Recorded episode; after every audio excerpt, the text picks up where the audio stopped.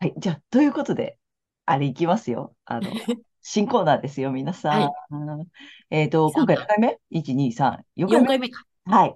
はい。 4段になります。ちょっとね、あの、リクエストいただきまして、皆様からち、あの、著名人とかね、有名人の方でね、えー月星座を調べて、まあ、ちょっとその分析の参考、皆さんうごん。自身のね、やつとか、周りの方に使っていただきたいので、まあ、この著名人を参考にして、こんな感じで月星座を見てねっていうね、お話をしているんですけども、えー今回、えー第4弾はどなたではい。えーっとですね、歌姫の、えー中森明菜さんです。おー往年の まあ、ちょっと私たちと同世代の方は、うん。ね、やね。っぱり、アキうナん。ちゃんといえばね、ね。ああ、やっうぱりん。一世風靡したしさ、そうそすごかったよね。う。よかったよね。うん。めうん。ちゃめちゃ憧れたしさ、うん。ねえ。うん。まあ、ドラマティックな人生といえばそうだしね。そうだよね。いろんなことがあったもんね。ねうんうん。えぜひぜひ、じゃあ、アキナちゃんの月星座を分析して はいい。きたいと思います。はい。今回はね、さっきもお話ししたんですけど、そのサビアンシンボルっていうのはすごく象徴的だなと思ったので、えー取り上げてみました。はい。中森明菜さん。はえーい。太陽は蟹座の20度。うんですので、ドテカテモリーが魚座。うん。それで、ロクハウスというところにあります。で、えー月はですね、ヤギ座の18度。はいドテカテモリーは獅子座の12ハウスっていううとんころにあります。でね、この秋野ちゃんの、えっと、太陽のサビアンシンボルは、まんまうん歌っている主役女性歌手。すごいよね。歌っている主役女性歌手っていうサビアンシンボルなんだよね。そうなの。はあ、おまんまだよまんね。まだよね。うん。そうなの。おーに対して、えー月のサビアンシンボルは、えっとね、大きな買い物袋を下げた5歳程度の子供っていうね。うわあ、おーなんか意味深だよね。意味深だよね。うん。うん。で、これがまあね、理想とする能力や働きが程遠いように感じても、達成目標を明確にして自分を近づけるという、まあ、意意味合いがあるんだけど、月だからさ、うそれん、がどうしても叶わないのよね。うん、うん、うん。うん。だけど5歳なんだけど、大きな買い物袋を下げたってことは、要するにお使いうんうんうん。5歳の子供にしたらもう、なんていうのかな。大変なお使いを頼まれて、それをこう、や、やら、やっちゃったっていうかね、やらされちゃったっていう。必死な、必死な感じだよね、もうね。必死な感じだよね、きっとうね。ん、なんか初めてのお使いじゃないけどさ、そうだよ泣ね。き泣きさ、なんかね、大きな袋下げてさ、破れてさ、中うん身出出ちちゃゃっってたるよ、みよ、たいなみね。たいな。そう。そういうイメージがね、湧くよね。ねうん。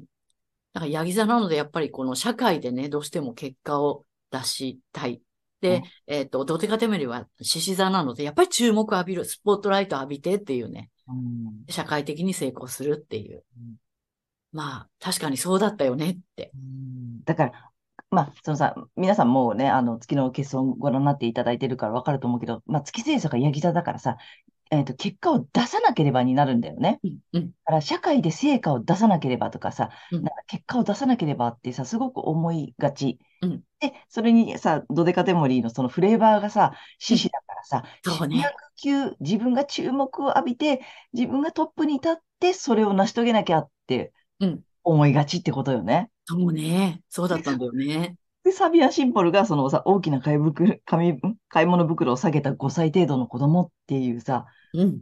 そりゃ大変だよこれね。は大変だよね。でもさ、あのーやっぱさ、その、さっきまんまだよねって言った最初のその太陽の部分だよね。うん。太陽はちゃんとさ、歌うっん。ている主役女性歌手っていうサビアンシンボルを持っているからさ、うん。このやっぱ太陽を生かしてさ、うん。ことだよね、この、そう。ね。彼太陽のまんまでいたら、もうそのね、うあん、の、つ、月でさ、泣き泣きやってたようなことが、もううん、軽々手に入ってたり、そのまんまだったよねっていううん感じなんだよね。うんだから、例えば社会で結果を出さなければとかさ、成果を出うさん。なければとか、自分がトップにならなくちゃとかって、なんていうの、思わさ、思いすぎたりとか、まあ、あとうん。周りの影響とかね、多分、ちょっとね、仕方がなかったっていう部分もあるのかなってうお、想像んすると思うんだよね。やっぱりそうさ、だね。うん、やっぱりね、10代でさ、こうのん。世界に入ってさ、芸能う界にん。入って、で、大人の中でやっていく。で、当然さ、そのレコードの売り上げとかさ、うん。ね順位とかさ、そうね。でこうやらざるを得ない状況にはこうね、そうだよね。もうね、そ社社会を、それこそね、組織を巻き込むっていうかね。そうそう、自分だけじゃないからね。そうどっちが巻き込まれたかわかんないけどさう、んでもその月の通りになっちゃったよねっていそうう。そうそううんうん。やっぱりどうしてもその月寄りになっちゃったのかなっていう感じかね。ねなんかね、ものすごいこの象徴的なサビアンシンボルだったなと思って、うん、今回はね。でももともとささ、太陽蟹座さんだからね、やっぱりそのすごく家庭的とか女性らしさとかっていうそこうとがそあるんだよね。う。うん。そうなの、そうなの。で、まあ、ドテカとテモリーもね、魚座なのでね、やっぱそれがうい癒しになったりとかさ、ね。だから、本当に、このか、あの、太陽のまんまいたら、そその癒しになるようなね、社会を癒すような歌とかさ、うんうんうんうん。そんなことでもう主役女性歌手だったのかな、みたいな。ね蟹座のそのね、母性とさ、あとうん魚座のその共感力とかさ、うんうんやっぱりそれを歌に生かしてさ、人の心を癒せる力っていうのをそもそねも持ってるって感じだよね。そうね。うんそこへこのね、社会でうん買おうとかね、社会的にしようとかうでん。傾き始めると苦しくなるよね。そうだね。いや、面白いようね。ん、もうエネルギーは相当吸われちゃったんだろうなっていうね。だからいろんな、まあね、大変なことがあったしね、本人が辛いようなこともね。いや、だから、決して向いてないわけではないよね。うん、そう、向いてるのに、そこの月の部分うにんなんて偏らなければ、う。うんうん。ね、このバランスだよね、なんかね。そうだよね。うんうん。で、いつもね、私思うのは、この月ってさ、あの、なんていうの、こう、怖がるものでもなくって、うん自分の中の、なんていうの、インナーチャイルドっていうかさ、う本当に内なる子供だと思っていて、で、この子供にやらせるからうまくいかないし苦しいよねっていう。あうあ、んうん。だから大人の太陽の大人の意識でちゃんとやれば、その月が、あの、月って欲求だからさ、現象的な幼子の純粋な欲求だから、その自分の子供の意識が、あの、欲してるものもちゃんと用意してあげられるのになって。うん、今回ね、このね、あの、アキナちゃんの読ませていただいてね、つくづく思いました。そうだね。大人の自分がその欲求を用意してあげるし、まあ実際ね、手に入れてるわけだしさ、うん、うん、そこでどう、なんかねうん、満足させるというかさ、自分に寄り添ってあげられるかっていうことかな。そうだね、なんかね、そう思います。いやいや、なかなか面白いよね、これ。深いね。うん。まあちょっとね、ぜひサビアンシンボルもね、今回うん入れてみて、ね。ね。うん。そう、サビアンシンボルはね、あの、一度プラスして読むのが、おーあの、ルールです。うーんなんでかっていうとね、ほら、一つの星座は30度ずつに分かれてるでしょ ?360 度を12で割るから。うん。そうするとね、30度って実は次の星座の0度になるの。あ、はいはいはいはうん。だから、そう、プラス1度して読むんです。い。なるほどね。うん。だから実際に今ね、あの、アキナちゃんのかあの太陽は20度っていうところにあるんだけども、サビアンシンボルは1度プラスして21度読んでる。あ、面白いね。だからこそうれ、なのこうね、ずれてくるね。そうそうそうそう。ちょっと皆様もぜひ、まあ皆様の目から見たね、アキナちゃんの感じってあると思うので、で、そうこのだね、えっと、太陽星座がカニ座、で、えードテカテモリーが魚座、はい月星座がヤギ座ですよ。ね。